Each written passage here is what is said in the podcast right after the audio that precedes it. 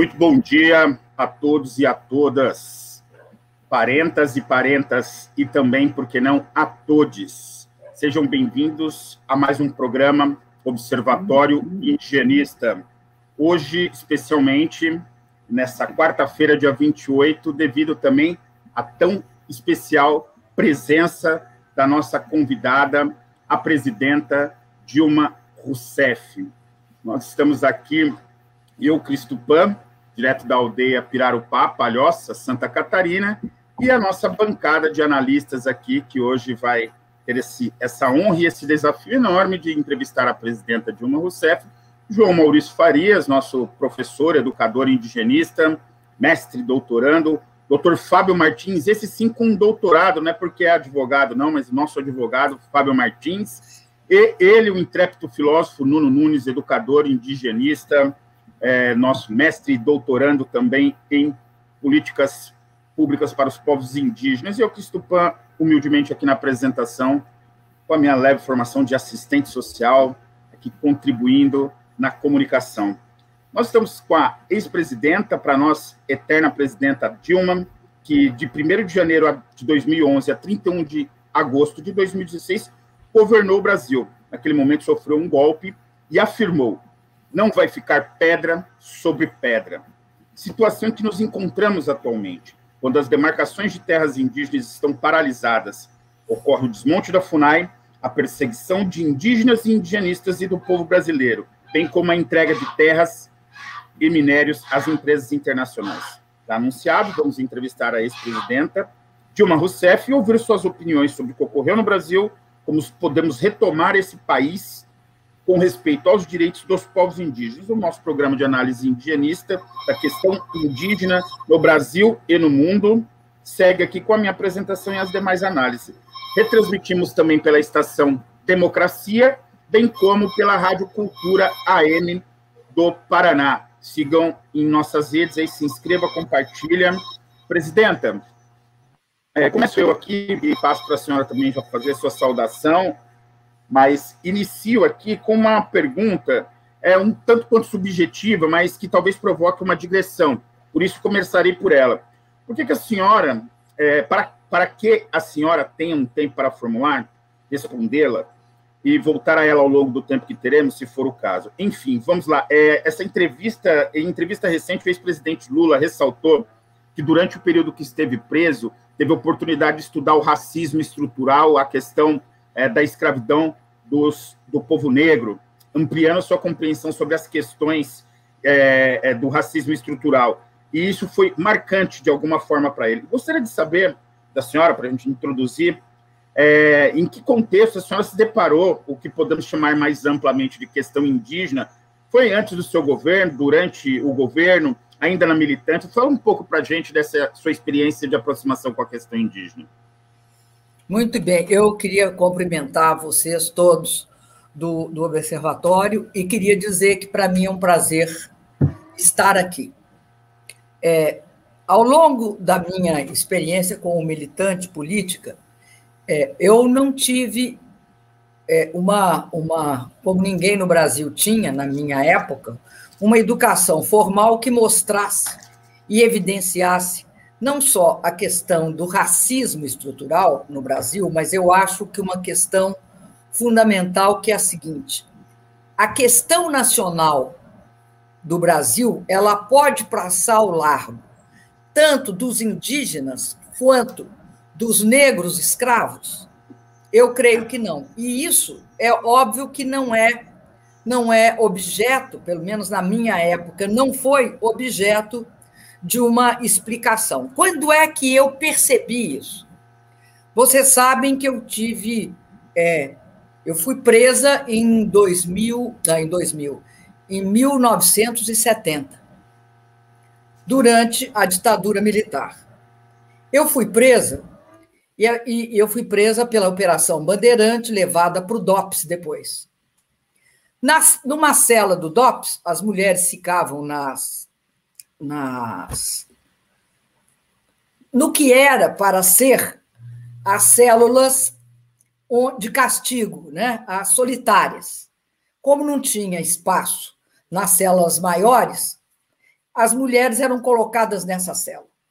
E tinha uma pessoa que, um único homem que estava na última cela de castigo do DOPS, que era o Jacó Gorender. E o Jacó, desculpa, e o Jacó Gorender escreveu um, livro chamado Escravismo Colonial.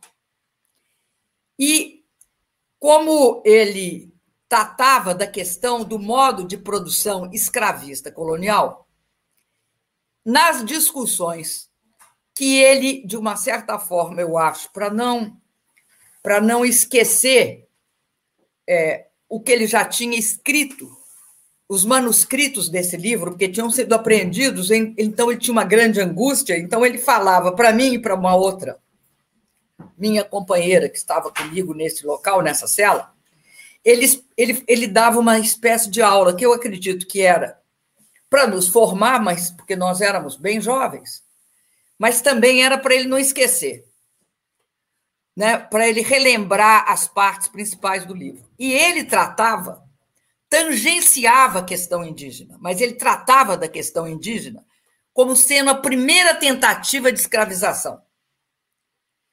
E foi aí que eu, que eu tive conhecimento inicial de que, que havia uma questão séria no Brasil. De um lado, esse modo de produção escravista, e de outro lado, o todo o processo pelo qual eles tentaram a escravização dos indígenas e como eles não tinham, eu, eu acredito, eles não tinham como é, controlar. O que, que eles não tinham como controlar? Territorialmente, eles não tinham como controlar a população indígena. Ela dominava a área. Então, a possibilidade dela não ser é, não ser apreendida era muito alta, porque ela, ela, ela controlava a área. Pelo menos era isso que dizia para nós o, o grande Jacó Gorender, que eu acho que ele foi muito importante nessa questão de ver que essa é esse tanto a questão escravista como a indígena eram essenciais para a gente entender a formação do Brasil. Sobretudo, a captura das mulheres, a apreensão das mulheres escravas e das mulheres indígenas. Ele tocava nesse assunto. Foi aí que eu aprendi. Mas quero dizer para vocês que, a partir daí, eu saio da prisão três anos depois e eu vou fazer é, vou fazer mestrado em Campinas, na Unicamp. Mestrado que eu não concluí, eu não fiz a tese porque eu, eu depois virei secretária da Fazenda do município de Porto Alegre. Mas neste mestrado havia um grande interesse por parte de vários pensadores da Unicamp na questão na questão da escravidão. E mais uma vez eu obtive uma visão da questão indígena através de várias discussões, porque a questão indígena ela é crucial para a gente entender o processo de expansão territorial no Brasil, né? O processo colonial nefasto, exploratório, que vai ter seu auge, né? Na apreensão dos bandeirantes, né?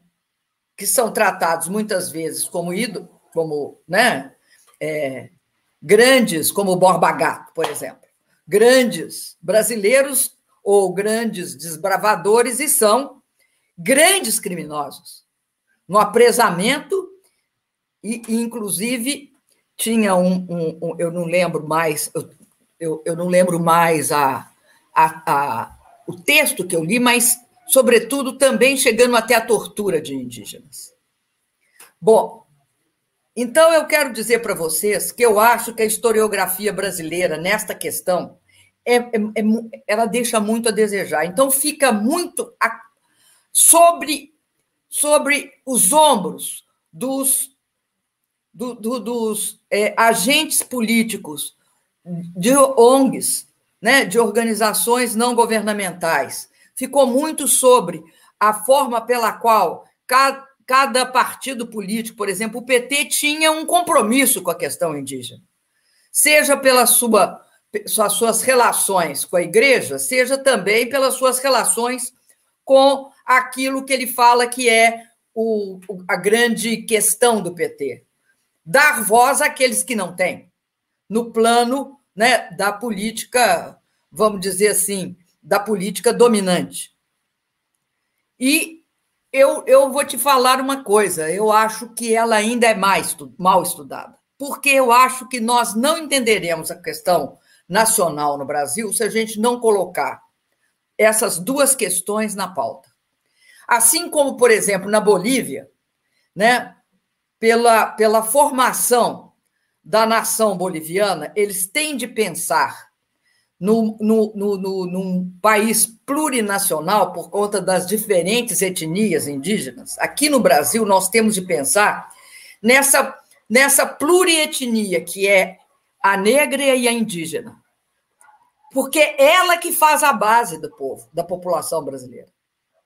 A que constitui a questão popular, a questão nacional e também a questão social das desigualdades, da, tanto das desigualdades sociais como das desigualdades de etnia e as de gênero. Mas, sobretudo, eu acho que ela está na base da questão nacional.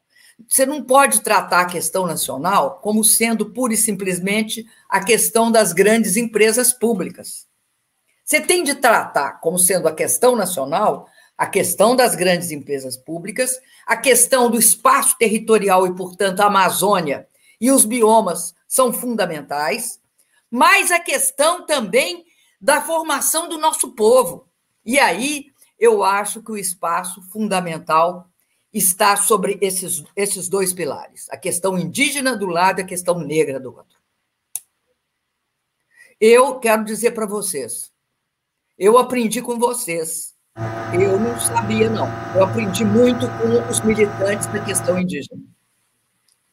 É, a gente, a gente não tem, um, um, a gente não tem, não tinha uma compreensão assim, ao longo. Do, eu, eu, eu fiquei muito impressionada com uma coisa que eu quero dizer para vocês. Na minha experiência como presidente. A coisa que mais me impressionou foi a Olimpíada dos Povos Indígenas. Por quê?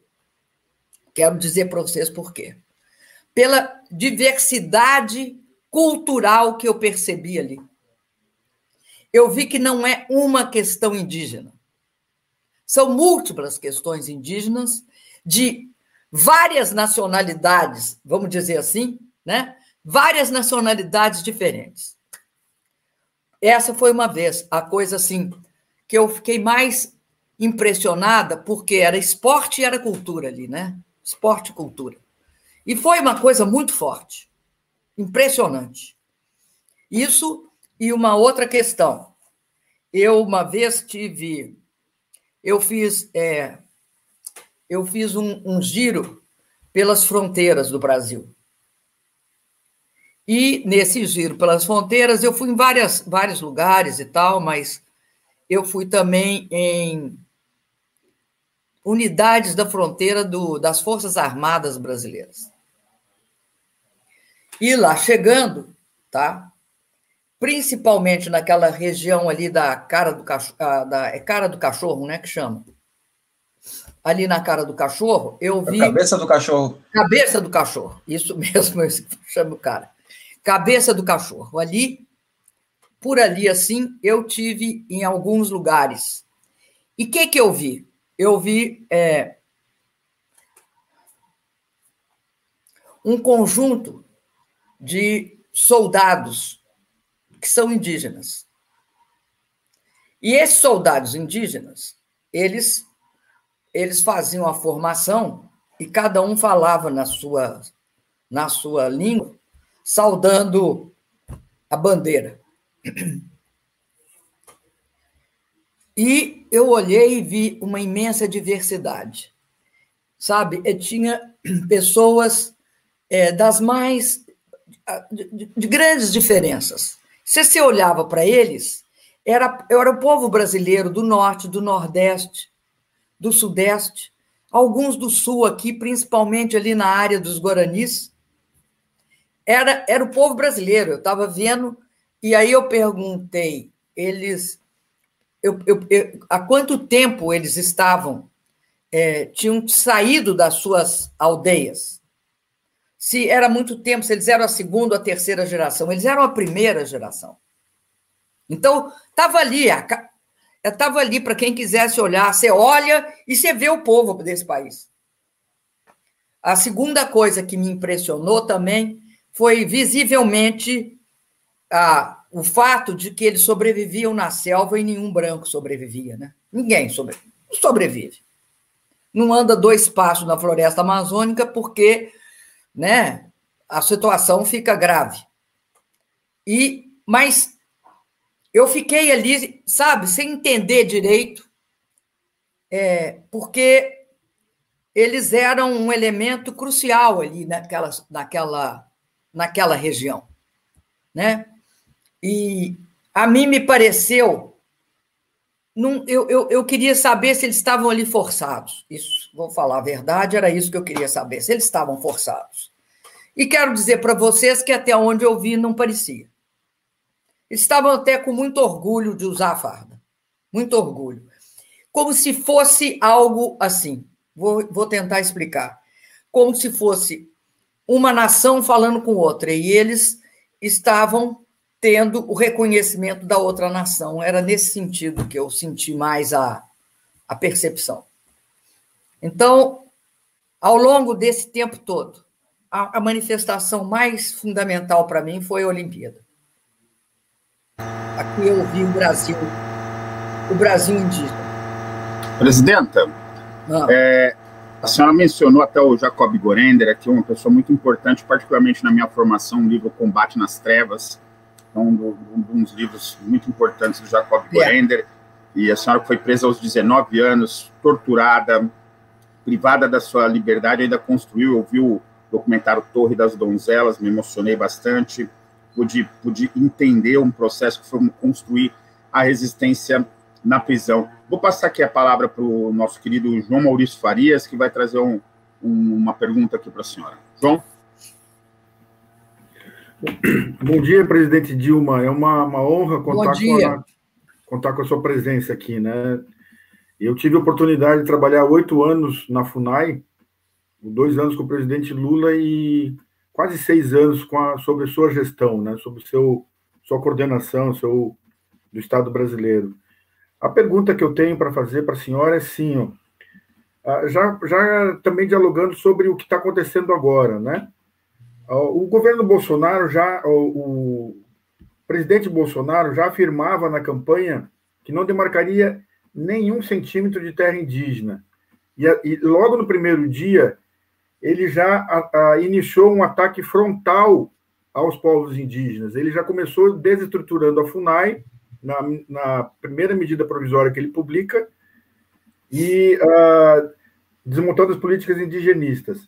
E, e, a, e desde, desde então ele segue até hoje favorecendo a grilagem de terras, a mineração em terras indígenas, e está favorecendo o intenso desmatamento da Amazônia, que é o, o principal pelo menos os povos amazônicos, o principal espaço de existência dos povos indígenas, né? E uh, uh, com isso ele intensifica a política de genocídio aos povos indígenas. Inclusive ele foi denunciado né, na Corte Internacional de Haia por crime de, de genocídio. Uh, queria que a senhora fizesse um comentasse isso, se, se a senhora quiser comentar, e fizesse um, um paralelo com a sua experiência em relação aos povos indígenas no, no governo que a senhora teve à frente dele, né? Ah, então, essa é a minha pergunta.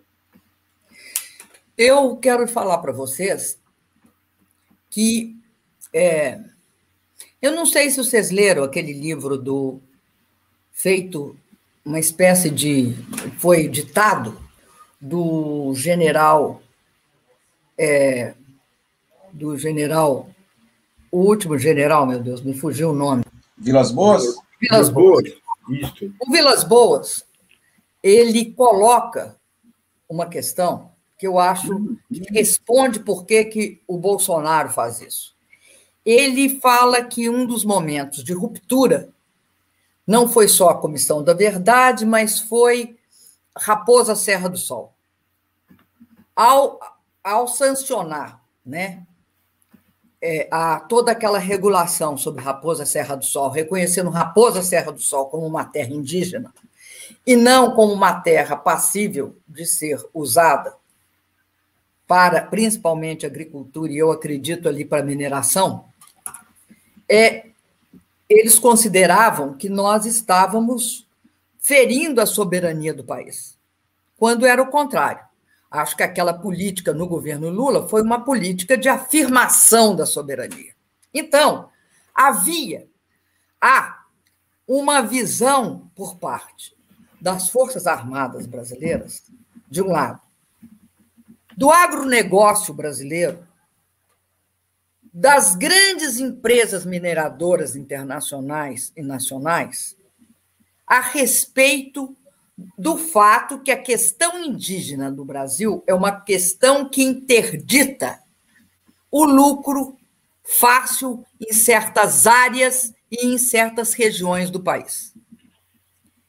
Por trás disso, tem, então, uma base da aliança neoliberal e neofascista, que é a que sustenta o governo Bolsonaro depois do golpe de 2016, eles buscam várias coisas. Uma, eles buscam desregulamentar o mercado de trabalho, instituir a precarização e, e o trabalho intermitente.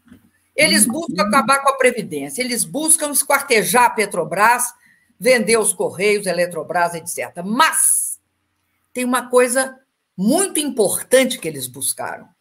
Eles buscaram desregulamentar o meio ambiente. E é a forma, porque eles não podiam é, desregulamentar, sem desregulamentar o, o meio ambiente, sem desregulamentar a questão das terras indígenas, eles não teriam como resolver dois problemas deles. De um lado, eu acho aqui dentro do país a questão da exploração, tanto madeireira, quanto agrícola, quanto de, de, de pecuária, né, por parte dos grandes interesses dessa área. Mas a questão internacional, em que, apesar de todo esse discurso de meio ambiente, há interesses fortíssimos nos minérios da Amazônia. E a Amazônia, a gente sabe, nas regiões indígenas tem minério. A gente tem de ter absoluta consciência disso, que é disputado por joint ventures, sejam canadenses, sejam as que forem. Eu vou dar um exemplo para vocês. Uma, uma das dos minérios mais importantes na questão da segurança alimentar para qualquer país é o potássio. Tem uma mina de potássio em várias regiões da Amazônia. Uma delas, sabe onde é? Debaixo do rio Amazonas. A maior, uma das maiores reservas de minério, é, de minério, de potássio, que é um mineral, está lá. Além de outras, tem terras raras, que são fundamentais para toda a indústria digital, tecnologia de chip, etc. Tem, enfim, é um, um, um, local com uma diversidade é, mineral tão grande quanto a sua diversidade é, biológica, toda a sua diversidade de vegetação, toda a diversidade de flora, de fauna e de tudo mais. Então, eu acho que isso deu margem para o Bolsonaro praticar duas coisas. Ele tem de desmontar a proteção indígena na Amazônia. E essa, esse desmonte é porque, de uma certa forma, toda a legislação indígena, toda a questão de criar reservas, você cria reservas para proteger o índio e o seu meio ambiente. Porque não tem como proteger o índio se não, se não proteger aonde ele vive. E, e, e, e como ele não é um, um, um, agricultor, fundamentalmente, ele, é um, ele pode até ter alguns que estão na fase da agricultura, mas ele é um caçador-coletor, ele precisa de espaço. Então, é, há uma contradição entre a proteção do indígena e a exploração predatória de minérios na Amazônia. O indígena, de fato, ele é fundamental para ser protegido no Brasil, porque você protege a cidade e você protege o nosso território. Então, eu, eu, eu acho que nós tivemos uma nós tivemos uma política nesse sentido. Eu lembro que nós refizemos, nós fizemos, inclusive, é, é, nós não autorizamos é, certas joint ventures entre a Petrobras e empresas canadenses que queriam explorar petróleo em áreas até que podiam não, não, não, podiam não afetar só a população indígena, mas afetaria o meio ambiente.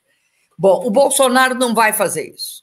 A segunda coisa que eu acho gravíssima é a questão dos dos, dos DSIs, eu chamo de DSIs, o nome é, é maior, é os Departamentos Sanitários Indígenas. A gente tinha denúncia sistemática que havia o quê?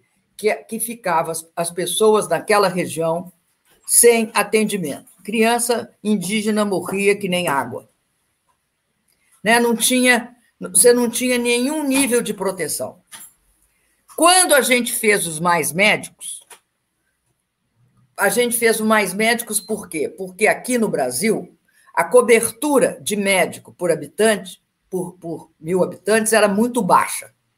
Enquanto os nossos vizinhos tinham 3,2, 3,6, chegando até 4 é, médicos por mil habitantes, no Brasil tinha 0,8, 0,9, na melhor hipótese. E nos, nos departamentos de saúde indígena, era muito menos que isso, era 0,3. Então, o Mais Médicos teve um foco, colocar médico nas, nos departamentos de saúde indígena para garantir que não haveria epidemias. O que a gente queria garantir, porque você não tem de ir atrás do índio e tentar vacinar o índio, você, não, você tem de impedir, você tem de proteger a saúde, impedir que as, as doenças infecciosas e as, qualquer forma de manifestação viral seja impedida de chegar, porque as proteções são menores, porque eles não têm quase, eles têm menos doença do que nós, e, portanto, também têm menos imunidade do que nós. A gente tem imunidade porque a gente tem mais doença. Então, o, o, os cubanos foram para onde? Os, os médicos cubanos foram para os departamentos de saúde indígena. Nós colocamos na, no, no, no 342 médicos em 34 distritos de saúde indígena no Brasil. Era muito? Era. Vou explicar por quê. Porque esses 346 médicos, eles têm uma capacidade de cobertura muito grande.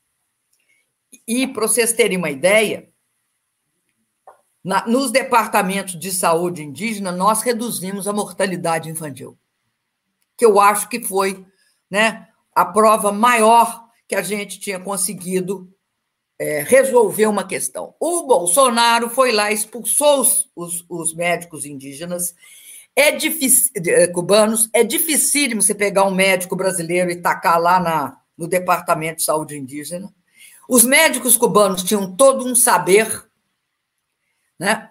E, e, infelizmente a gente perdeu. Eu quero também falar do desmatamento. Nós fizemos, é só olhar os gráficos, nós fizemos uma política de redução deliberada do desmatamento, como? Tornando crime desmatar. E isso de um lado. A gente não não a gente não negociava com o desmatador, a gente prendia e fazendo toda uma política que a gente chamava, que organizava, enfim, Polícia Federal, Exército, é, é, é, a FUNAI, o pessoal, da, o pessoal do meio ambiente, enfim, a Brigada Verde, botava todo mundo junto.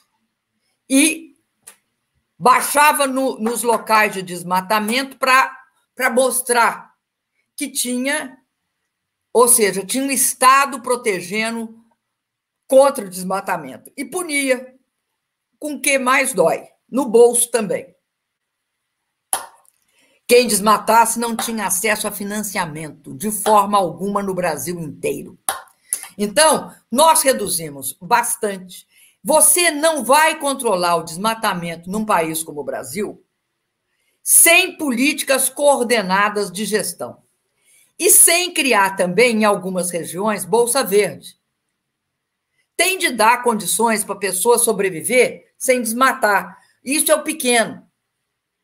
E punir os grandes, dar sustentação para os pequenos se desenvolver e não deixar que eles morram de fome, por exemplo, principalmente ali no entorno da, das cidades, das grandes cidades. E, e, e finalmente, eu quero dizer para vocês uma coisa. Foi muito importante que a gente não impusesse o luz para todos para a população indígena que não queria. Vou contar até um episódio para vocês. Uma vez tentaram, tentaram é, colocar luz elétrica numa aldeia. Aqui, aqui na região sul, tá? Não vou nem falar onde. E aí o cacique pegou um facão e saiu correndo atrás do pessoal que queria botar luz elétrica. Por quê? Porque não era essa a, a base, a situação, a, a, a, vamos dizer assim, o estágio cultural, eles não precisavam disso, eles queriam a fogueira, eles, eles estavam em outra fase. Outros caciques queriam a, a, a, luz elétrica. Então, foi um aprendizado isso, porque a gente percebeu que não é que, eu, que, que essa história, tá? Que a civilização nossa é melhor que a civilização deles, é uma falsidade. Você tem de considerar como é que é a, a, a diferenciação entre, entre aqueles que querem, aquelas populações que estão no estágio, aquelas que não querem. Enfim, os caminhos são diferentes. E ter um país que respeita as diferentes nações indígenas, né, as, as diferentes nações no sentido de culturas indígenas, é perceber que tem de ter, inclusive, proteção para aqueles que não foram contatados que é uma outra questão importantíssima. Não é possível aceitar que é, você tem de romper o estágio em que estão se eles não se manifestarem favoráveis. Então, tudo isso eu acho que faz parte de uma, de uma visão cultural. O que nós estamos vendo no, no, no governo Bolsonaro é um desrespeito ao meio ambiente, deliberada queima de territórios indígenas. Eu acho que uma, uma em relação à doença, à Covid-19, eu acho que houve aquilo que a gente chama de genocídio é o seguinte: o que, que é genocídio? É se você tiver uma população que pode ser salva, se você tomar medidas e você não tomar. Eu acho que é o típico no caso do, de, de, da saúde indígena a, a, a, a, permissão para o contágio feita por grileiros, um desrespeito imenso à saúde e à vida dessas populações. E acho que a, a possibilidade de vir a ser julgado algum dia esse governo e dele ser cobrado o extermínio de algumas etnias é muito provável. E, pelo menos, acho que nós todos temos de lutar para que, efetivamente, isso seja também investigado por essa CPI. A CPI, quando for investigar a questão da responsabilização, tem de, de, de investigar o que foi feito em relação às populações indígenas no Brasil. Bom, e, finalmente, eu quero dizer também que é, naquelas. A questão importante que eu acho a questão da, da, das, da educação e as aldeias indígenas. Acho que cabe uma, uma negociação, uma discussão específica. Nós fizemos 3 mil escolas é, e, e foram construídas e entregues. Agora, a gestão não foi nossa. Isso é que eu acho importante. A gestão das escolas só pode se dar as condições. Agora, a gestão tem de ter autonomia das populações indígenas, que eu acho que eles destruíram isso. Eles acabaram com isso. Eles não dão recursos. Se você olhar a situação de, da, da FUNAI em termos de recursos, são muito, são muito precárias. Não que nós tínhamos, nós tínhamos uma alta, uma alta, nós tínhamos aquela possível, que nós nunca sucateamos a FUNAI. Jamais. Mantivemos a FUNAI funcionando, é, é, é, asseguramos recursos. Sempre que foi necessário, tivemos alteração e troca de gestão na FUNAI. Agora, eu acho que eles tiveram. Agora, eles têm um deliberado desmonte da FUNAI. É a história de passar a boiada. A boiada passa também na questão indígena no Brasil. E isso é uma das mais graves coisas que eu acho que estão acontecendo. E vou insistir. Acho que a CPI tem de investigar a questão indígena. Acho que é uma, é, é uma, é uma reivindicação nossa. Eu, inclusive, falei com, nós, com a bancada do PT sobre isso. Acho que nós temos de investigar o qual foi qual é o trato da questão indígena, porque está tudo meio relacionado, né, gente? Tudo meio relacionado. Assim como não é possível entender esse nível de mortes e de contágio e o aumento da fome se você não juntar o negacionismo da política do Bolsonaro com a política de teto de gastos. Se você não juntar toda a relação que há entre o desmonte de toda a política de direitos sociais com o negacionismo e a, a, a, a deliberada omissão ou desleixo diante de vacina e também da renda, da garantia de renda para as pessoas poderem não ter de trabalhar. Então, a mortandade, ela tem duas faces. Ela tem a face neoliberal e a face neofascista.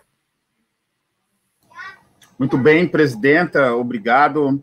É, queremos agradecer a enorme audiência que está aqui presente conosco, mandando perguntas, comentários. A gente já avisa que vamos lê-lo, vamos ler todos os comentários, as perguntas que chegarem aqui para a gente. A gente só vai dar um prosseguimento aqui a uma dinâmica que a gente criou para colocar como é o, o, nosso trabalho aqui no Observatório Engenheiros como um semanário de registrar historicamente esse programa, com certeza.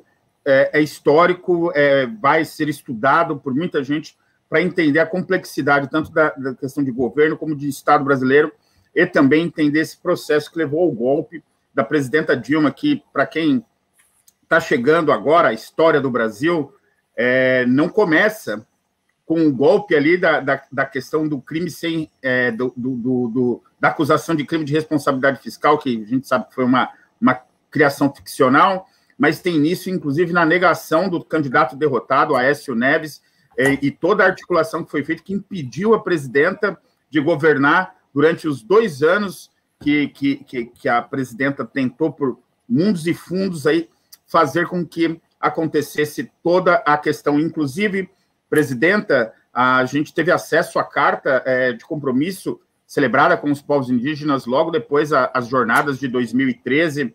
É, essa carta com esse compromisso muito importante onde, onde a senhora elenca, e esse processo, inclusive, que a, no, no, nosso entendimento adveio do próprio estudo do, do, do, do, do instituto que a senhora presidiu ali, da Fundação Perseu Abramo, com relação à percepção dos povos, a percepção do povo brasileiro com relação aos povos indígenas, que norteou a construção dessa, dessas políticas que foram, tal como outras, impedidas de dar continuidade. Seguindo aqui ao nosso programa, Vamos passar para ele o nosso, uh, nosso querido Fábio Martins, é, para que ele possa trazer um, mais uma pergunta para a senhora. Fábio?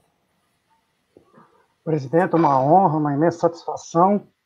É, eu queria agregar essas reflexões que já foram aqui levantadas aqui pelos, pelos colegas e, e por você, presidente, é, e queria aqui agregar um elemento no sentido da gente entender esse período que a gente está vivendo histórico e esse, esse período recente em relação por exemplo, ao processo de redemocratização da sociedade brasileira é, e a participação dos militares e as influências dos interesses do capital financeiro internacional no nosso país. Queria colocar isso aí como um pano de fundo para a gente entender numa linha longa, numa linha histórica, as impressões que são possíveis de tirar desse período que o partido do governador esteve no governo e a senhora na presidência da República, dessa, dessa relação entre a presença dos militares na sociedade brasileira e a relação dos militares com é, esse assédio do capital financeiro internacional que sempre esteve presente no Brasil e que ora vem é, na forma do milagre brasileiro, ora vem na forma do neoliberalismo e agora nesse, nesse, nesse novo projeto que a gente está assistindo agora aí, que é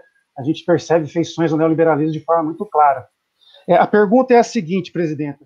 É, é, além disso, a gente vê uma presença muito grande dos militares, tanto no governo, né, são mais de 11 mil militares hoje, e, do ponto de vista percentual, uma escalada que, que é sem precedentes. A pergunta, a pergunta é a seguinte: era possível perceber, quando foi possível perceber isso, que agora está bastante claro, essa relação entre os militares e setores do capital financeiro internacional que, por exemplo, tiveram um grande interesse com relação aos efeitos que a Lava Jato causou na engenharia, na engenharia, na engenharia, na engenharia brasileira e, e, e, na nossa capacidade, na nossa autonomia de, de, realizar grandes obras. A pergunta é, quando foi possível? Era possível perceber essa relação? Né? E, o que, que e como que, que, a senhora entende essa, é, o desdobramento dessa, desse, dessa militarização, não só da política do Estado, mas também da sociedade brasileira? Ora, Fábio, devia ter sido possível perceber. Eu quero falar isso assim, como até uma, uma espécie de autocrítica, não é autocrítica, é, enfim, de análise crítica contra o que eu pensava. Eu supus durante um tempo que a gente, quando fez a transição ditadura-democracia, tinha construído uma base democrática sólida. No entanto, né, Fábio, a gente sabe que no Brasil não houve justiça de transição. Né? Apesar da redemocratização, você veja só que, que, que coisa interessante. A redemocratização é um fenômeno que foi impulsionado pelo movimento de massas, pelo movimento das organizações sociais, de a, a partidos políticos, foi impulsionada por isso ela foi impulsionada por baixo e foi resolvida por cima. Ou seja, foi concluída em parte por baixo, em parte por cima. Em parte por baixo, eu acho pela pressão dentro da Constituinte. E por cima, numa negociação que foi feita e não houve justiça de transição. Ou seja, não foi houve um julgamento dos 21 anos. Não foi dito quem era responsável pelas torturas, mortes, pelo exílio de muita gente. Não foi não foi levantado as perseguições, quem foi perseguido, quem não foi. Foi feita uma anistia chamada ampla, geral e restrita. O que, que era ampla, geral e restrita? Ela era recíproca era uma anistia que beneficiava tanto o terrorismo de Estado praticado contra vítimas indefesas e as vítimas indefesas. Você anistiava as vítimas indefesas e seus algozes. Foi essa a anistia.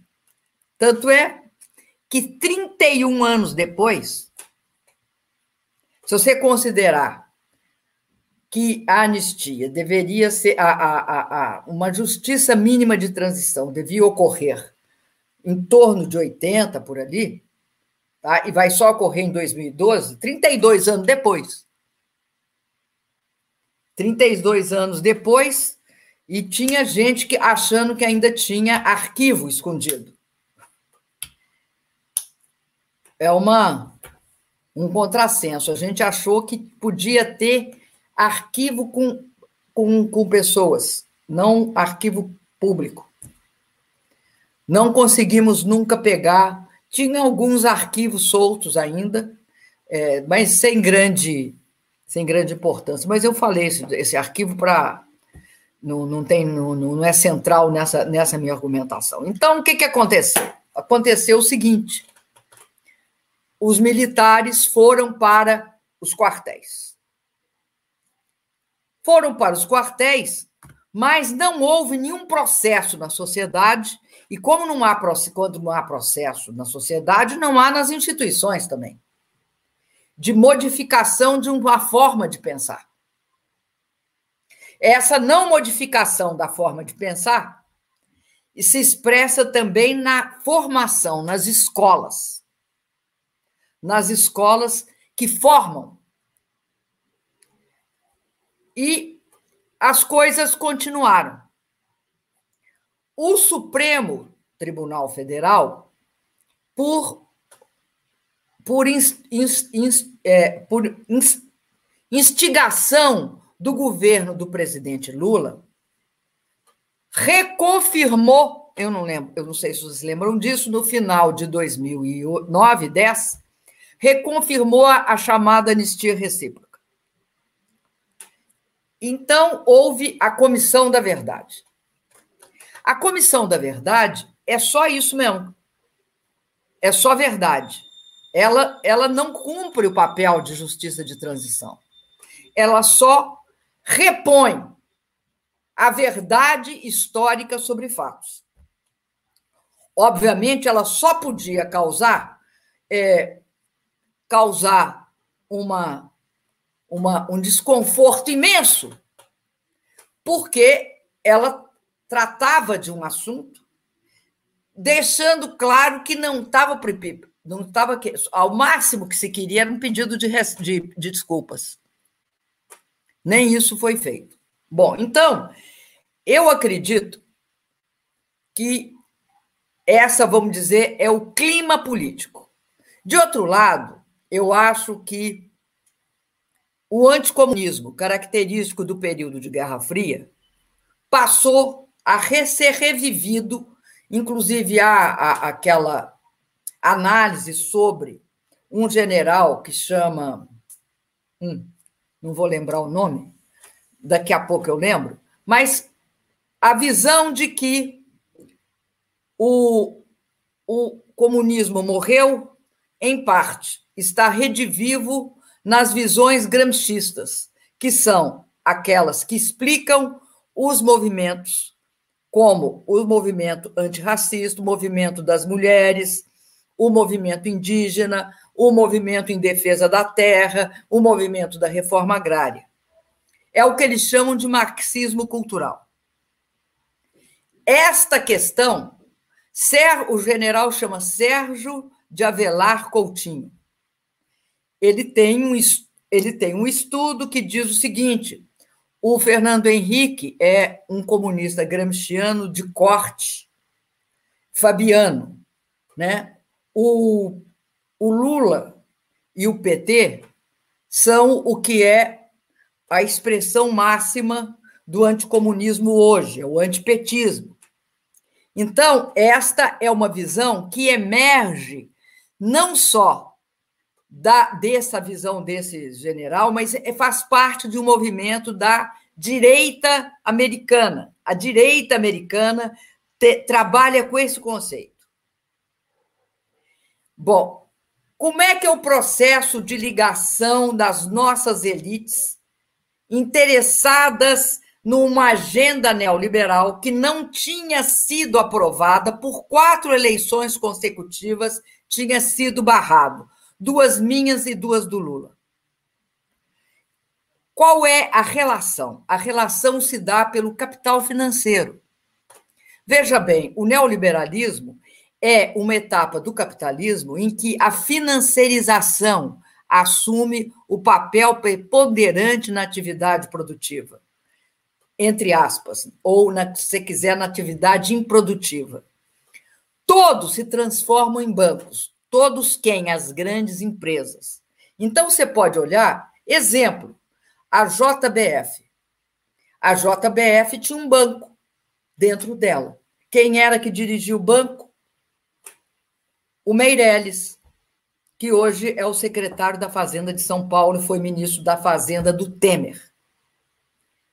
Então, qual é a relação dessa financiarização com o capitalismo internacional? Se dá via bancos.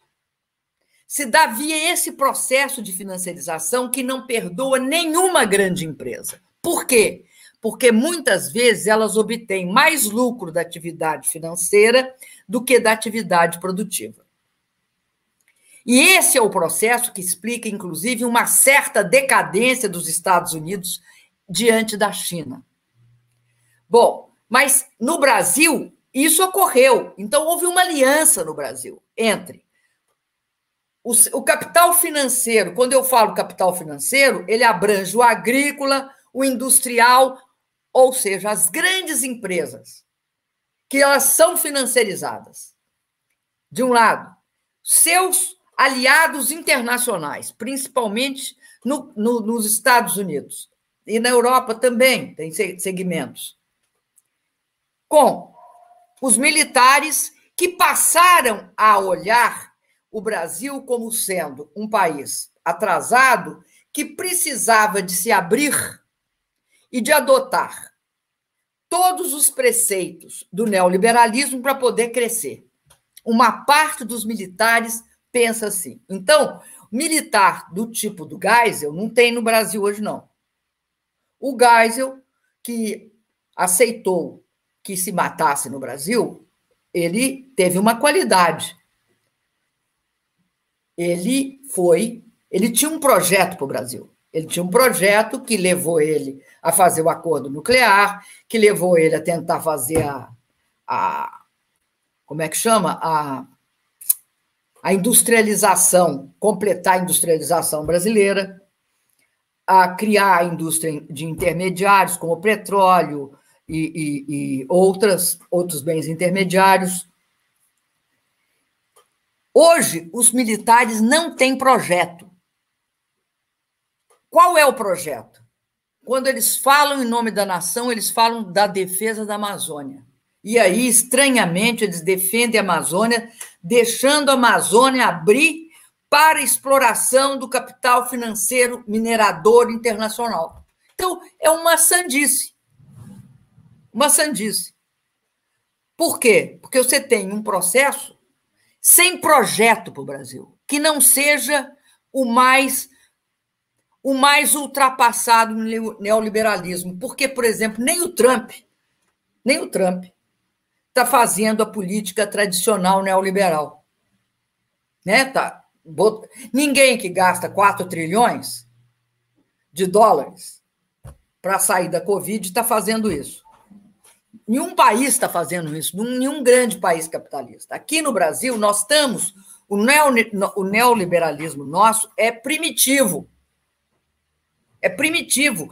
É um neoliberalismo que, em plena pandemia, utiliza o teto dos gastos e faz esse absurdo que é esse orçamento em que se tira dinheiro da educação, da saúde.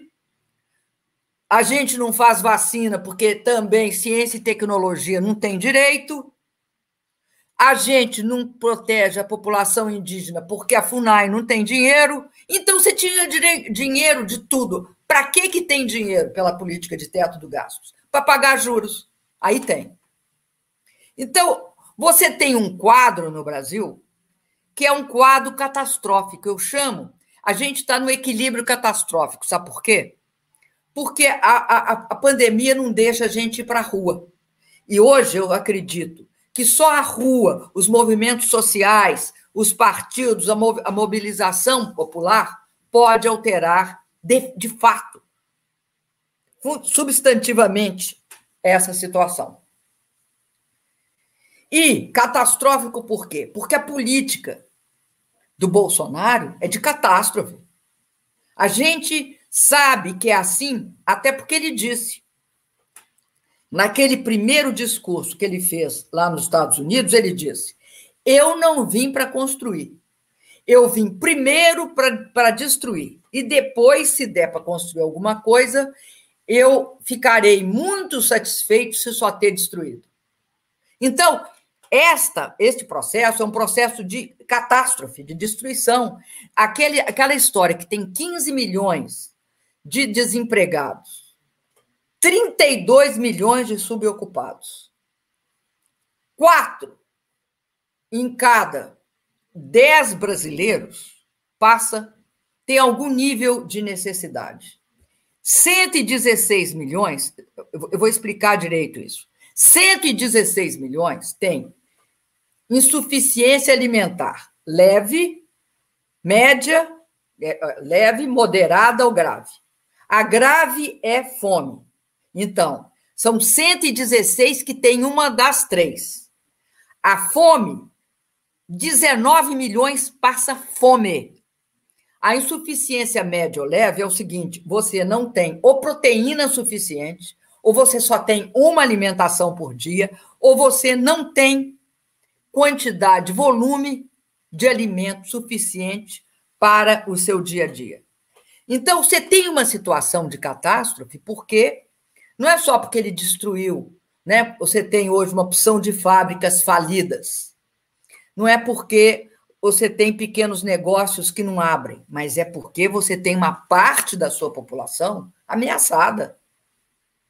Fora o fato de que, quando nós saímos do mapa da fome em 2014, a ONU atribuiu a algumas políticas nossas saída do mapa da fome. A mais importante delas, sabe qual era?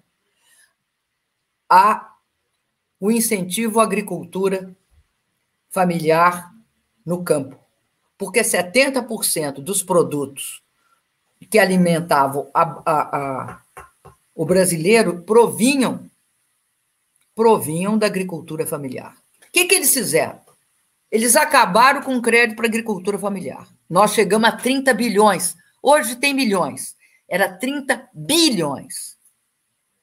Eles acabaram com assistência técnica eles acabaram com a política de compra de alimentos. E você tem hoje uma situação em que onde que estão as crianças e os jovens que recebiam educação, é, é, alimentação escolar? 43 milhões de jovens, crianças e jovens, recebiam três alimentos por dia de segunda a sexta. Sábado e domingo, na maioria das escolas, tinham uma, uma refeição. Então, o que, que acontecia? Acontecia o seguinte: você tinha um suprimento para crianças e jovens. A família ficava com, uma, com um compromisso bem menor.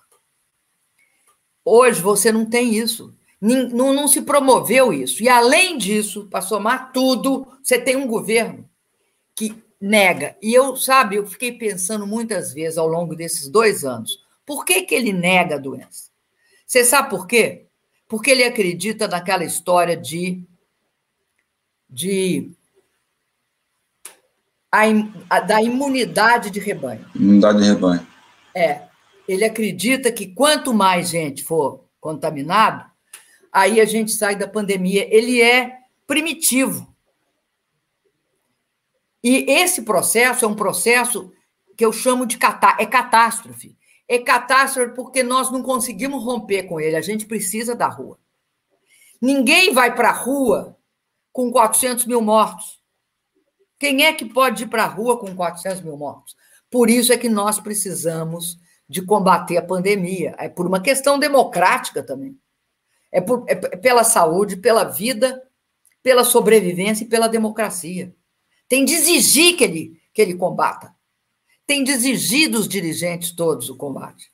Porque você veja o seguinte: nós precisamos de vacina ampla, geral e restrita. Ele não compra vacina suficiente. A Anvisa acabou de negar a vacina Sputnik V, que foi aprovada por 62 países e que, segundo consta, é uma das mais eficazes. Revista Lancet é a melhor revista internacional sobre, sobre saúde. A gente, então, precisa da vacina. A gente precisa de uma renda, no mínimo 600 reais. Sabe qual é o cálculo para a renda mínima hoje? Qual é? Dada a inflação de preço de alimento? 863 reais.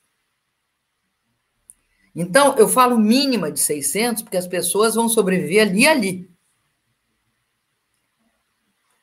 Fim do teto dos gastos. Ele não pode sair cortando leito de UTI, não pode deixar de comprar oxigênio, não pode deixar os estados e aos municípios a, a, a, responsabilidade que é do governo federal, que tem mais dinheiro.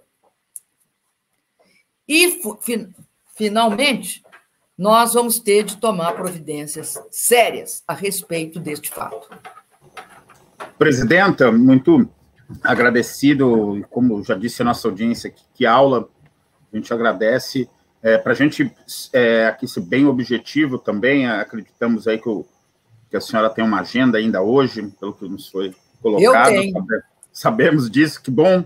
É, e, e, a gente vai passar imediatamente aqui para o Nuno. Antes, Nuno, só agradecendo aqui a Rádio Cultura M, que vai retransmitir o programa ao vivo, que hoje estamos gravando ao vivo, é, pela rádio também, ele para mais de 30 cidades no estado do Paraná mas que já transmite nas redes sociais, e também a Estação Democracia. Também agradecemos a toda a audiência, que os indigenautas, pelos comentários. Nós vamos ler esse programa, mesmo se a presidenta precisar aqui, porventura, é, sair um pouco antes, a gente vai seguir aqui para a gente tratar desses temas, não vamos deixar em nenhuma maneira é, é, que a gente não comente esses, esses, essas perguntas que vieram. Nuno, a palavra está contigo. Obrigado, Cris. Presidenta Dilma Rousseff, um prazer imenso tê-la aqui com a gente. Prazer é, é meu. Dormimos pouco essa semana de tensão, preparando perguntas e, e como que vamos conversar com a Dilma.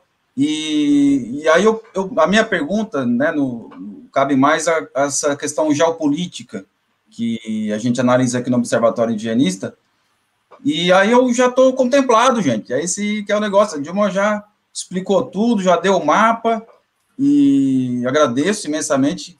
E eu queria fazer uma pergunta, presidenta, sobre uma questão que envolve, como a gente sempre pensa, né? Eu trabalhei na FUNAI de 2010 a 2015, saí ali é, na época da CPI, trabalhei no licenciamento da FUNAI em Brasília e participei da, inclusive, de alguns processos tensos, né? Como foi Belo Monte, como foi a Transamazônica, é, a pavimentação, como foi uma série de processos, né, que eram planejados, né, pelo, pelo, pelo, pelo seu governo, pelo governo anterior também, né, do, da, do presidente Lula, e também a gente sabe que já vinha de uns planejamentos anteriores do, do Fernando Henrique, e por sua vez, né, vinha do, do histórico de planejamento de obras no Brasil. E a, a, na época que eu trabalhava na FUNAI, a gente falava assim, é, a FUNAI é um moedor de gente, porque o indigenismo ele é aquela coisa que fica entre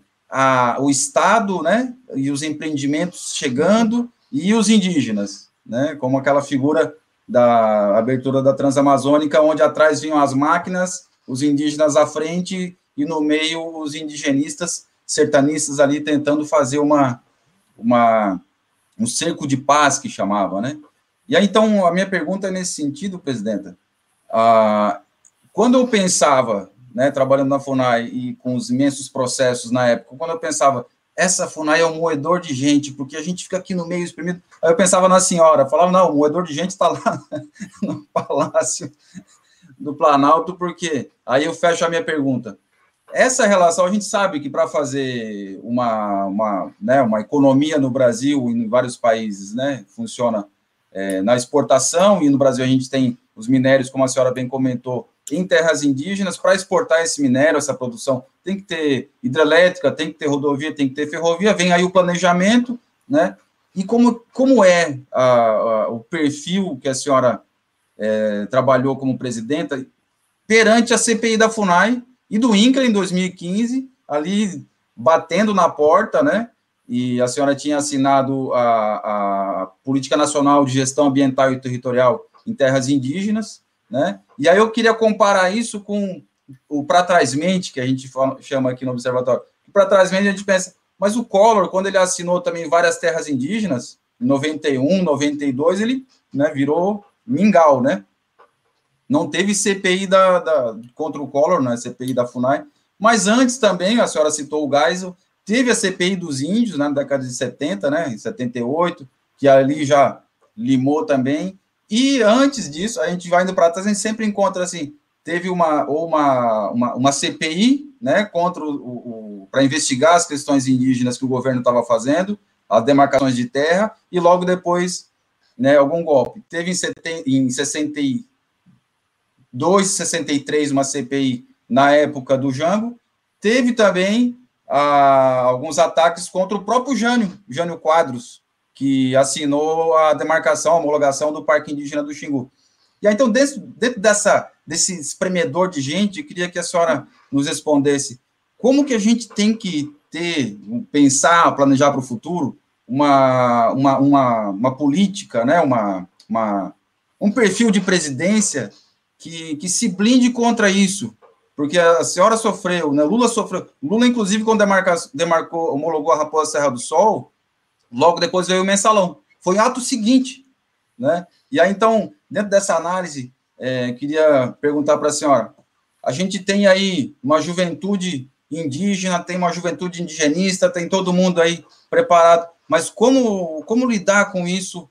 É, pre Preparar-se para ser futuramente uma, uma, ocupar o cargo de presidenta desse país, presidente desse país, né? Garantir os direitos indígenas e frente a esse moedor de gente que, que vem, é, a gente vai demarcar um hectare de terra no Brasil, lá na Bolsa de Chicago já já tem os anúncios de que o Brasil está diminuindo terra para o agronegócio. Aí já, já vem a pressão, gera-se, por sua vez, as CPIs dentro do Congresso, ataca-se o presidente ou a presidente, e, e aí, nesse contexto, que é, queria que a senhora nos desse aí um caminho, a verdade, a vida, de como a gente pode proceder, do que a gente chama aqui de para frentemente, né? Analisando para trás, agora o para frentemente.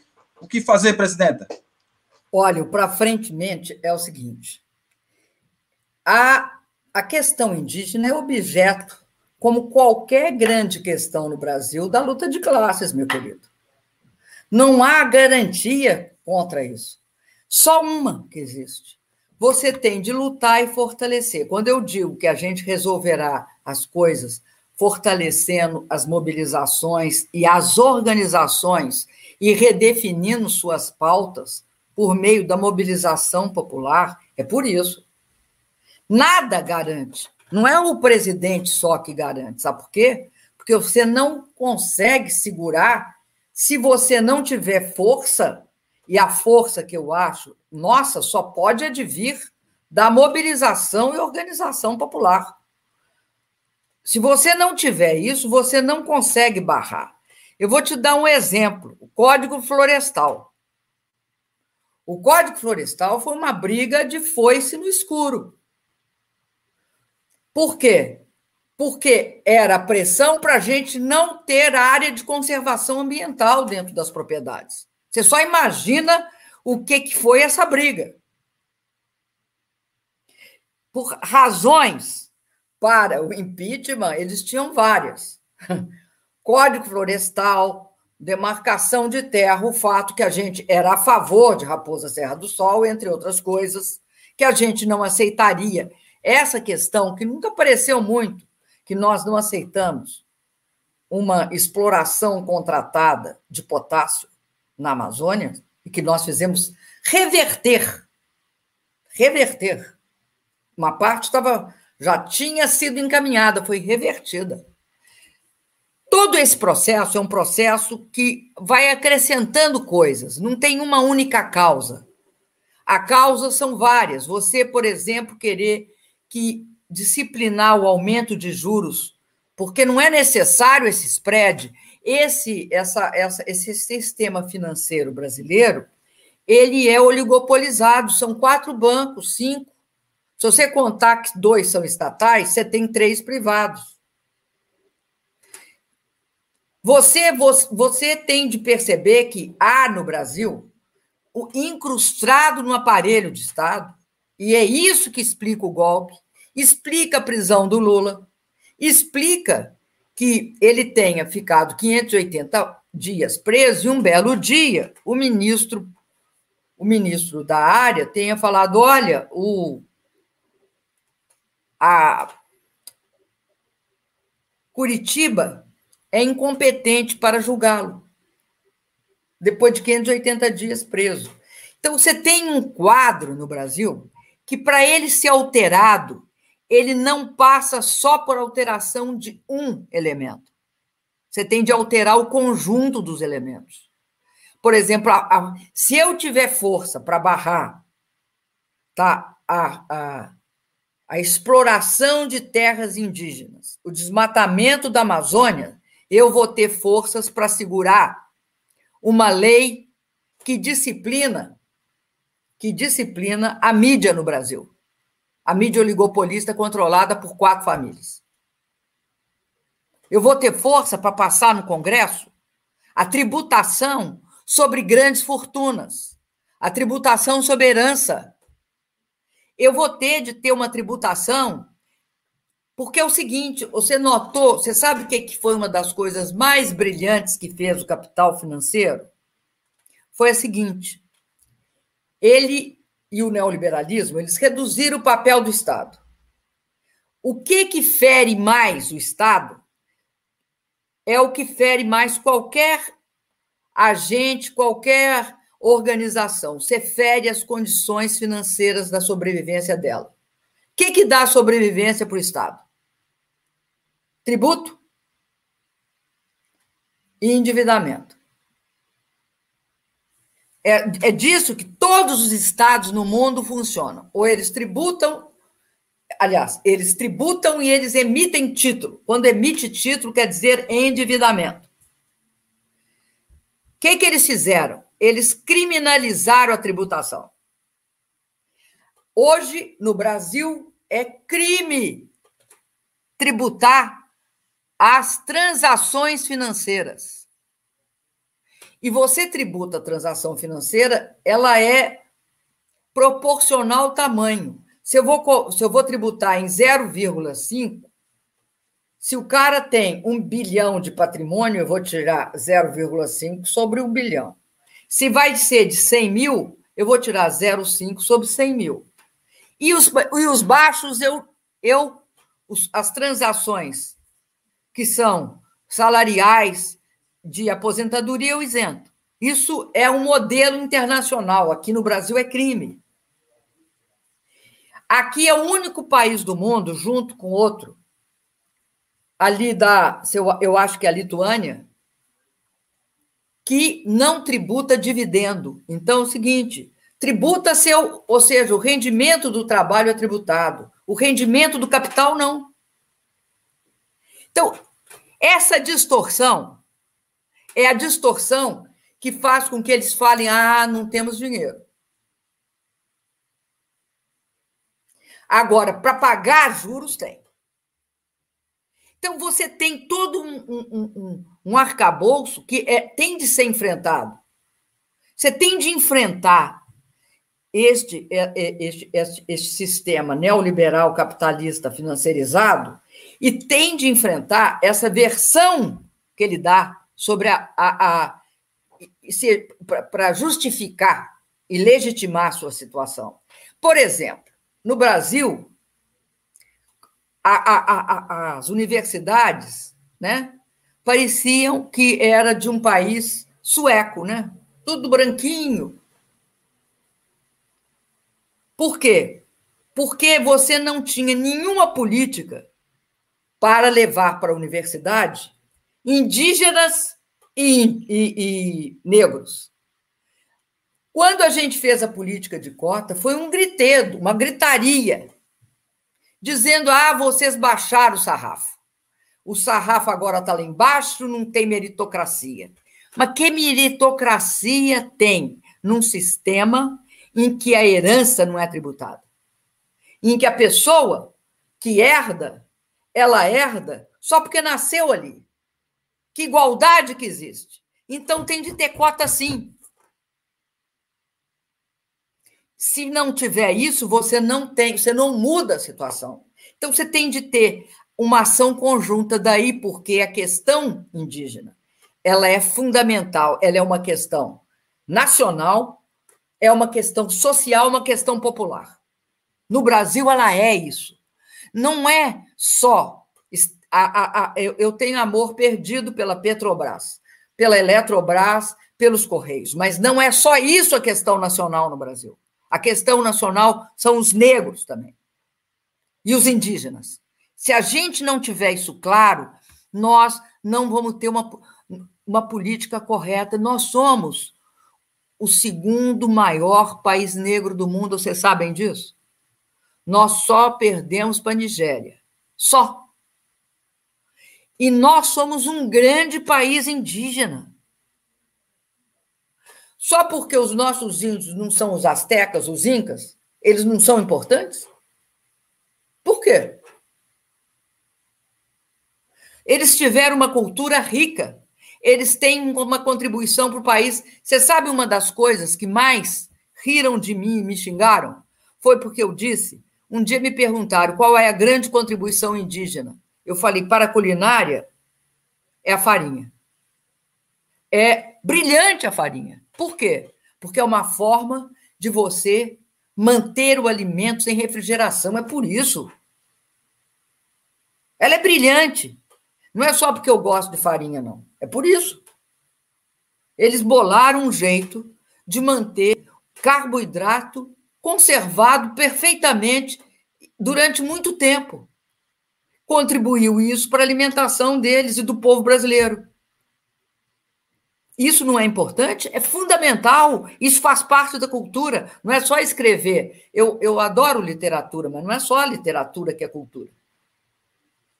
Por isso, eu quero dizer para vocês: ó, a questão indígena é uma questão nacional. A questão indígena é uma questão popular. A questão indígena é uma questão social. E, como tal, ela tem de estar dentro de todas as nossas grandes manifestações. Ela não é lateral. Não é assim que um dia a gente acorda de manhã e fala, ah, o índio. Não. Ela é central no Brasil. Ela pode ser lateral em outros lugares, eu não sei. Mas aqui não é. Aqui é central. Presidenta, é, já estamos caminhando aqui para mais de uma hora e vinte de programa, sabemos aqui do, do compromisso que a senhora tem. Exatamente, só queria Está deixar. Muito boa a conversa, viu, Estopan? Está muito boa a conversa, eu, eu me entusiasmei e perdi o tempo tranquilo para a gente, foi maravilhoso também, mas eu, eu, eu vou só fazer um, deixar uma última reflexão para a senhora também, já caminhando para a despedida, para que possa se despedir, mas é bem breve, que é, uma, é um compilado aqui do, do, do, dos comentários do pessoal, é, mas que é muito importante. Uma conterrânea sua, a doutora Vânia Bambirra, mineira, trouxe muita contribuição nas suas teses sobre capitalismo dependente, junto com o Teotônio, junto com o Rui, Mar, Rui Mauro Marini, todo esse pessoal a senhora, numas outras lives, já pediu um programa inteiro para debater, para debater a questão do capitalismo dependente, reforma ou revolução e uma série de coisas. Mas eu não vou falar disso, que é algo que a gente espera receber a senhora para um outro momento. Mas, contudo, a nossa audiência trouxe aqui algumas coisas que é são centrais de todo o argumento que a senhora trouxe, é, que me fez lembrar a doutora Márcia Lopes, ali de, de Londrina, que foi minha professora, responsável pela criação da sua, junto com a doutora Beatriz Paiva, que é a minha orientadora do doutorado também, que sempre elas colocam a questão central como a questão do orçamento. A PEC 241, uma das primeiras medidas dos golpistas foi o, congelamento do, dos gastos, do, é, a, famosa PEC do teto dos gastos, e a questão central para nós... PEC 95. Exatamente, a PEC 95, perdão, é, é, é a questão do, do orçamento, e para nós, povos indígenas, a demarcação de terra é a questão central. E a senhora traz um elemento importante na sua discussão, que é a questão indígena é luta de classes. Já me lembrou Chico Mendes, que fala que a questão ambiental sem luta de classes é jardinagem, entre outros pontos muito importantes, assim, de toda a questão. Então, o financiamento, é, que é o orçamento central, a distribuição. Nós fizemos estudos em outros programas nossos aqui que a gente trouxe, por exemplo, que durante o governo da senhora havia orçamento, mas não havia execução do orçamento por diversos motivos. O doutor Eugênio Aragão esteve conosco, seu ex-ministro, esteve conosco aqui no programa. Nós conversamos substancialmente sobre a, a questão do orçamento, sobre a, a, irritação que a senhora ficava de processos que ficavam parados, não chegavam completos ou incompletos ali para a mesa da senhora, com diversos, diversos problemas assim que que são importantes quando se garante o direito da demarcação da, das terras indígenas. Esse é um ponto que, que, perguntaram bastante aqui, a questão da demarcação e orçamento. Um outro ponto, presidenta, a senhora falou, e aproveitando vão só esse momento... um, querido, vão só um, é impossível um, falar um. sobre isso. Só perfeito, um. perfeito. É, é, é, esse, mas é, é, um ponto... É, ah, fundamental. Fundamental. Que é, é a utilização da Lei de Segurança Nacional agora contra os opositores políticos, que Bolsonaro tem feito isso daí. Aí... E a GLO na Amazônia, uma série de outras coisas que apareceu, só vou falar, a senhora comenta dentro do tempo da senhora. A GLO que está sendo usada na Amazônia, o desperdício não, não, de recursos. Não, não, não é impossível, é. Vocês, é assim, ó. Perfeito, presidente. Comentem em cinco minutos, em, em, um minuto, é, tudo sobre Deus e sua época, pela lá.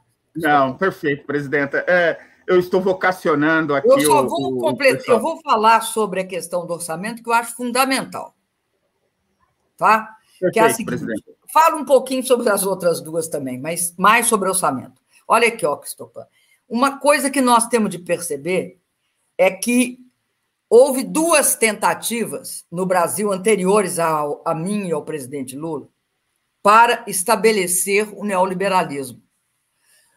Duas foram implantadas com eficácia, que foi durante o período FHC. O FHC instaurou a lei de responsabilidade fiscal. E todas as medidas, todas as leis regula, e as leis regulavam o orçamento, era, são leis que elas elas implicam numa gestão neoliberal do orçamento. O orçamento não está, não é uma coisa etérea que paira no ar e que não tem restrições. Eu, eles, como é que eles montaram impeachment contra mim? Eles criminalizaram a gestão do orçamento. Eles cercearam ao máximo a minha, a minha margem de manobra para gerir o orçamento. Então, por exemplo, não importa, o teto dos gastos é elevar isso ao limite. Mas antes do limite tem um intermediário, que era o seguinte: você tem de manter restrições de três em três meses se você quiser ficar dentro do que você enquadrou no início. Qualquer flutuação do orçamento implica em corte. Então você orça. Você orça e não executa. Porque a execução depende de se entrou ou não entrou aquela quantidade de dinheiros. Como você reduz a receita, a receita cai e a despesa fica constante, acabou. Há, que cortar. Então, uma das coisas que a gente tem de entender é que o neoliberalismo ele não se infiltrou totalmente no Brasil. Mas ele se infiltrou, ele chegou na lei de responsabilidade fiscal e na lei orçamentária, ele colocou ele colocou as restrições cabíveis. Não basta você orçar. Você além de orçar tem de criar as condições para executar. Se você tem queda na receita, só tem um jeito de você executar. Pede aprovação de outra fonte de receita. Nós pedimos, CPMF. Era 40 bilhões na época. Então, tem de entender que não existe como, só orçando, não é uma questão de chegar e fazer reivindicação só para orçar tende também fazer a, a, a, a, reivindicação para garantir que haja. Porque senão a lei. E olha que eu fui. É, é, a minha acusação, você sabe qual é, né? Que eu subsidiei a agricultura. A lei que permitia subsidiar a agricultura era de 1992, que dizia que a subvenção não era empréstimo, era subvenção. Você dá um dinheiro para garantir que o preço seja mais baixo. Chama subvenção. Mesmo assim, eu levei um impeachment. Então, ou muda-se o entendimento e muda-se a forma pela qual se gere os orçamentos no Brasil, ou, tirante nós, vocês não vão ter nunca, tirante uma visão popular do orçamento, nunca se terá uma execução que contempla terras indígenas. Porque se começa a cortar começa a cortar salários. Você não pode deixar cortar salário porque é gasto obrigatório. Então você vai cortando, acaba cortando o que não é gasto obrigatório. O que, que é que não é gasto obrigatório? Não é gasto obrigatório fazer reserva indígena. Porque a lei orçamentária diz que não é gasto obrigatório. Eu não sou obrigada a fazer. Agora, pagar salário eu sou. Naquela época, tinham o um mínimo para a educação e o um mínimo para a saúde. Hoje não tem mais. Acabaram com o mínimo. Então, acontece que nós vamos ter de ter uma discussão a respeito da forma pela qual os orçamentos são feitos no Brasil. Aquilo que a gente fala, eles tiraram o povo do orçamento, eles tiraram o povo do orçamento. Não é retórica, é um, é um fato real, eles tiraram o povo do orçamento. E em cada crise, o Brasil tem de se preparar para a crise. Crise, crise econômica não é o, não é um bicho do outro mundo. Crise econômica é cíclica no capitalismo. Então, durante as crises econômicas, você tem de ter uma gestão assim, assado. Nós temos de discutir isso de forma profunda. Por isso é que eu quis responder isso, porque eu acho que isso é crucial. Você entende? Os movimentos sociais têm de chamar, é um troço chato? É. Discutir isso é chato. Mas os movimentos sociais, os, as organizações, os observatórios, tem de ter uma apropriação disso, um conhecimento disso, para poder lutar por isso. Porque senão fica aquela, é, é, é, sabe? Fica uma situação que você acredita que tem uma coisa e não tem. Outra questão que eu acho é a da Lei de Segurança Nacional. Eu acho que a Lei de Segurança Nacional não pode existir. Faz parte da transição da justiça de transição que não foi feita, também uma outra coisa que não foi feita, a reforma de transição nas leis não foram feitas. Tinha de ter uma lei de garantia do Estado democrático de direito. É essa lei que tinha. Lei que punisse gente que falasse a favor da ditadura militar, a favor da tortura, um deputado federal não podia ser deixado, como hoje foi, como foi aqui no caso do Brasil, defender o maior torturador do Brasil, Carlos Alberto Brilhante Ustra. Você não pode permitir que alguém fale que vai fechar o Supremo com um cabo e dois soldados. Você não pode permitir isso. Então, você tem de ter uma lei de proteção e de garantia do Estado Democrático de Direito, e não uma lei de segurança nacional. Essa visão da segurança nacional é errada. Outra coisa, é possível você ter uma GLO, mas agora dentro da Lei de Segurança Nacional, com a GLO totalmente circunscrita à operação de garantia, por exemplo, se, haver, se, se, se houver é, um no caso que foi, se houver uma, uma, um, um regime como uma Olimpíada, você tem de ter condições de garantir a segurança de quem vem. Então, você justifica restrita, você tem, de restringir para que, que GLO existe. Não pode, não, só pode para isso. Só pode para grandes eventos, entendeu? Não pode chegar e botar em GLO amazônico. Aí é outro papo, aí é outro tipo de intervenção. É intervenção militar indevida. E você sabe que GLO só pode ser feita se o Estado pedir, né? O governador. Sem o governador pedir, não pode. E eu acho que tem de mudar. Ela tem de estar no âmbito da lei de defesa do Estado Democrático de Direito. Não pode estar solta por aí, não. É, a outra coisa que você perguntou foi o que mesmo? Não, presidente, foi, foi isso mesmo, a questão da GLO, tá perfeito. Gostaríamos de agradecer a senhora, fazer uma, a, a, só uma consideração que a senhora pudesse se despedir, falar alguma tá coisa que a senhora se sinta à vontade de falar, dizer que aqui é uma casa indígena e o Observatório Indigenista é à disposição para pessoas como a, a senhora é, uma giganta do povo brasileiro, e tem o nosso respeito, o respeito da bancada toda aqui, e a senhora sempre será bem-vinda. A Paula tem o nosso contato ali, pediu, a gente atende toda vez que a senhora quiser falar. Muitos aqui chamaram Dilmãe, Bom Dilma, o Nuno falou da noite. Essa noite eu sonhei que eu era até da equipe de segurança da senhora. É, um manuí, que é o, o, o, animal sagrado nosso Guarani, que é o beija-flor, veio comer da minha comida hoje de manhã, do meu mamão.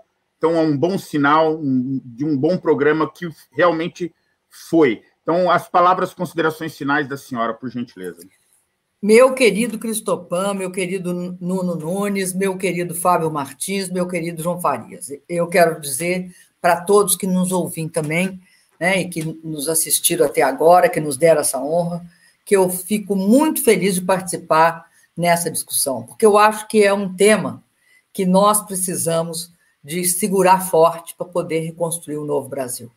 Eu acho que nós vivemos num túnel e no fim desse túnel, para mim, houve uma luz que chama Luiz Inácio Lula da Silva. Acho que há reconhecimento da injustiça, né? o reconhecimento da perseguição, o reconhecimento de que é, o Lula foi injustiçado, que ele é inocente, esse reconhecimento, para mim, ele dá uma nova esperança para o Brasil. Então, eu queria agradecer a vocês de dizer isso. Eu tenho certeza que nós temos uma perspectiva de um novo caminho. Agora que nós vamos ter de lutar muito para poder ir para as ruas, para poder nos movimentar, para poder nos organizar, nos formar e deixar claro quais são as nossas reivindicações. Nós temos de saber direitinho como pegá-las, como fazê-las se tornarem viáveis e possíveis eu acho que há um caminho muito grande para isso. Então, agradeço a vocês. Um beijo no coração de cada um e de cada uma que está nos assistindo. Um grande abraço.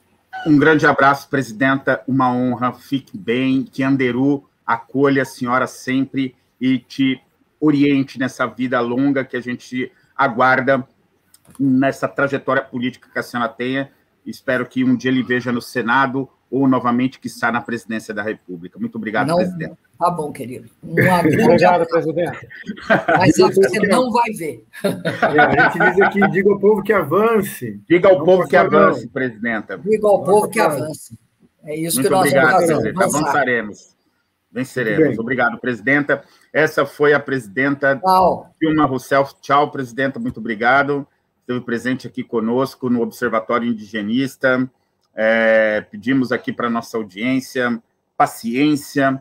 Hoje foi um programa aí que a gente conseguiu uma hora e 30 minutos do horário da ex-presidenta Dilma. Foi uma luta de dois meses aqui é, de articulação dos nossos analistas, da, da, desse esforço da assessoria da presidenta para dar essa entrevista aqui para a gente. A gente, ela, ela falou assim, eu posso falar 40 minutos, 50 minutos, está uma agenda. Ela foi conosco ali uma hora e meia. Então a gente pede, igual o, o, os juízes falam, pedimos vênia, pedimos licença, né, data vênia à nossa à audiência para não ter é, lido os comentários, colocado aqui, até acho que foi para o efeito do nosso programa, eu pergunto aos analistas aí, Fábio, João, Nuno, para efeito do nosso programa, que é um semanário, é um registro, é um documento. Nós somos jornalistas. Nós não estamos aqui para inquirir, para questões assim é, de cunho de furo jornalístico. Não, nós vamos fazer um registro semanal das questões que diretamente estão ligadas aos povos indígenas e, e, e estamos fazendo isso desde a eleição de Bolsonaro para cá. Já vamos para dois anos e meio de programa, fazendo esse conteúdo semanal para tentar auxiliar aqui nas reflexões de indigenistas, indígenas, curiosos, etc. e tal.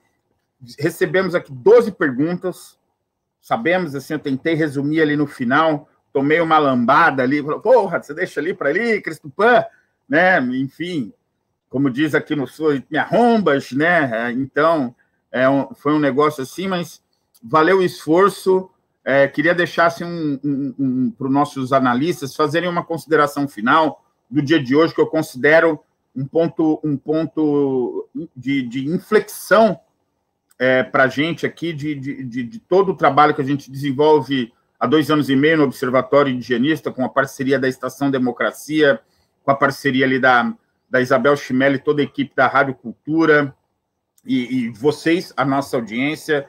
Vamos deixar as considerações. Vamos começar na mesma ordem que a gente está. Vamos começar pelo João, depois o Fábio, depois o Nuno. João?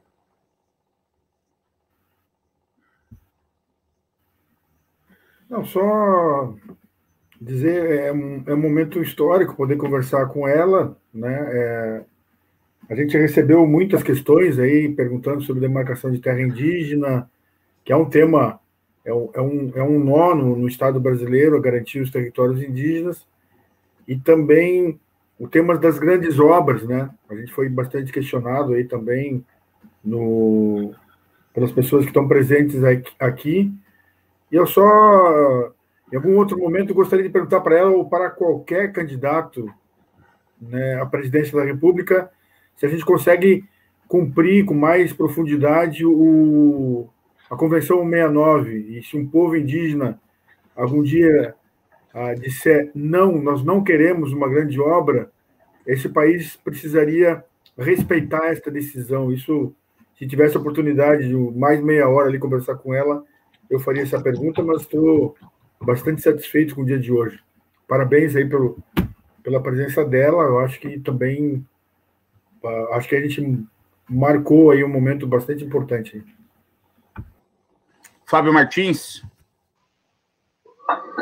É, como o João disse, foi, uma, né, foi um programa onde foram levantadas muitas questões que ficaram, né, que, que foi muito provocativo, as colocações da Dilma foram bem abrangentes, a gente conseguiu abordar aspectos bastante centrais e importantes de como a política em geral é, e o atual governo, fundamentalmente, é, é, tratam né, e abordam a questão indígena.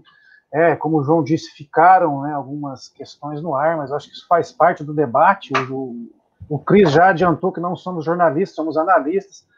E enquanto analista, eu também, como o João, fiquei com uma questão aqui, que é, né, num eventual governo de esquerda, um governo progressista, se né, seria o caso da gente né, utilizar né, o instrumento de uma comissão da verdade indígena no Brasil para poder resgatar e fazer justiça de transição e efetivamente garantir o, o direito à memória e verdade com relação ao que, que aconteceu com os povos indígenas nos períodos da ditadura militar e nos períodos anteriores, assim como também é, esclarecer como deveria se dar esse processo de de reparação em relação aos povos indígenas do Brasil. Né? Talvez uma Comissão Nacional da Verdade fosse é, necessária para poder esclarecer essas questões com relação aos povos indígenas do Brasil.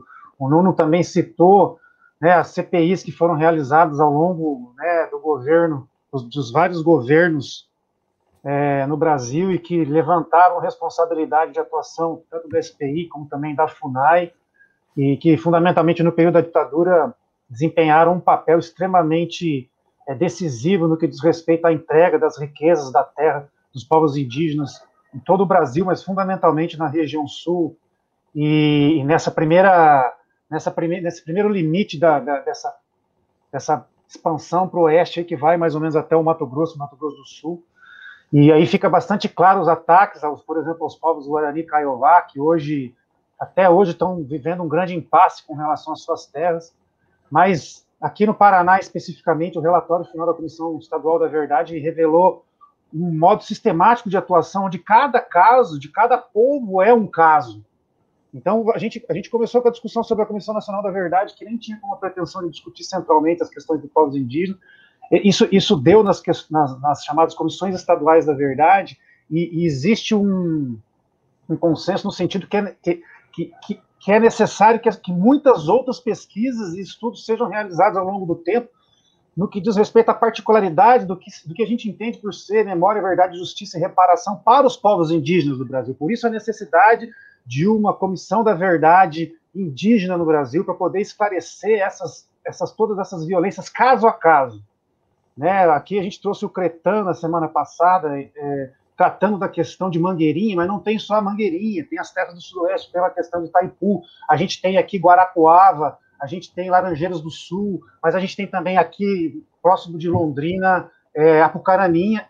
Então, são vários casos onde o um, um, mesmo modo de ação do Estado, articulado com os interesses é, políticos locais, articulados com os interesses do capital internacional e articulados com os setores das Forças Armadas, e essa institucionalidade, seja a SPI ou FUNAI, atuaram no sentido de impedir que os direitos dos povos indígenas fossem atingidos e que fossem realizadas mais variadas formas de violência contra esses povos. Ou seja, a Comissão da Verdade Indígena no Brasil seria uma forma de tentar esclarecer e buscar é, justiça, verdade e, fundamentalmente, a reparação para esses povos através, em primeiro lugar, é, da demarcação das suas terras e depois é, da, da reparação econômica simbólica e, e, e, também institucional, reconhecendo seus direitos.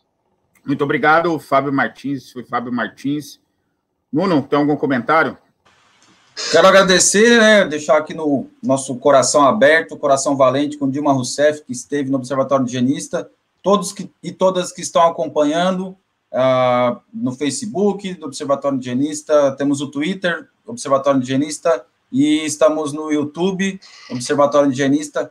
Curtam, se inscrevam no nosso canal, e a gente precisa ampliar essa rede, que a Dilma já deu o recado, né? A gente só vai conseguir mudar esse país para os povos indígenas se tiver muita luta, observação, propostas, é o que a gente planeja fazer aqui, a gente sempre analisa para trás, mente para frente, mente, com toda semana, né, para a gente dar um, uma, uma, com os convidados, trazer é, análises, ideias, para a gente dar um rumo para a política indigenista nesse país, e é isso aí, Cristopan, Fábio, João, foi um prazer imenso, e curtam, se inscrevam, compartilhem, Bora para frente. Esse foi o Nuno Nunes, João Maurício, Fábio Martins e eu, Cristupan, aqui na narração. Muito obrigado a todos, a todas, aos indigenistas, aos indigenautas, aos parentes, às parentes que aqui estiveram nesse programa magnífico, especial, Observatório Indigenista com a ex-presidenta Dilma Rousseff. Como a gente sempre diz, não passarão.